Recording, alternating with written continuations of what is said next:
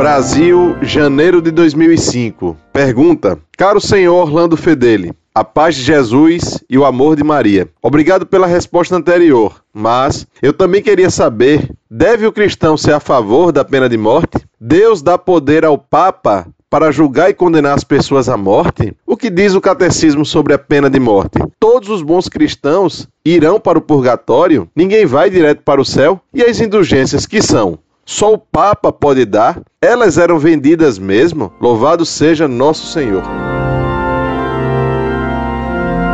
Prezado Salve Maria. Se você consultar o site Monfort, encontrará inúmeras cartas tratando da pena de morte. É claro que todo católico deve ser a favor da pena de morte, porque o próprio Cristo, no Apocalipse, ensinou que aquele que matar a espada importa que seja morto a espada. Apocalipse 13, 10. Há inúmeras outras passagens do Novo e do Antigo Testamento que aprovam a pena de morte. Todos os santos doutores da Igreja, entre eles São Tomás, aprovam e defendem a pena de morte. Até o Novo Catecismo da Igreja Católica tem textos aprovando a pena de morte. Desse modo, não há como escapar.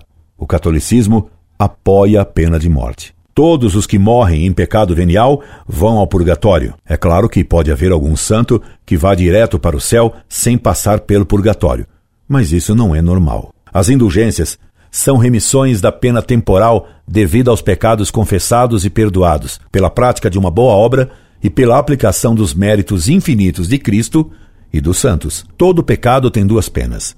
Primeira, a pena eterna ou o inferno. Segunda, a pena temporal. Quando nos confessamos de um pecado mortal, temos perdoado a pena eterna, mas não a temporal. Por isso também, o sacerdote já dá uma penitência ao fiel, indicando assim que ele deve pagar algo pelo mal praticado. Como Deus é infinitamente bom e justo, tudo o que fazemos de bem, ele nos leva em conta e diminui os castigos e penas que nossos pecados cometidos e já perdoados pela pena eterna nos acarretam nesta vida ainda e depois no purgatório. A Igreja estabelece oficialmente, pelo poder que ela tem de ligar e desligar, que certas ações boas nos merecem, desde que praticadas sobre certas condições, o perdão parcial ou total das penas temporais devidas aos pecados que cometemos e que já confessamos. São as indulgências. O perdão total da pena temporal é chamada indulgência plenária. As demais são indulgências parciais. Essas últimas são indicadas por um certo número de dias. Que significa isso?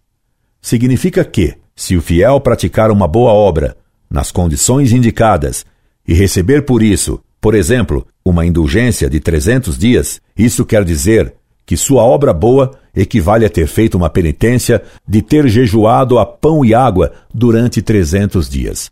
Pois o que vale numa penitência ou sacrifício não é a quantidade de dias do sacrifício e jejum, mas o amor a Deus com que se faz algo. Esperando tê-lo ajudado, despeço-me. Incorde Jesus Semper, Orlando Fedeli.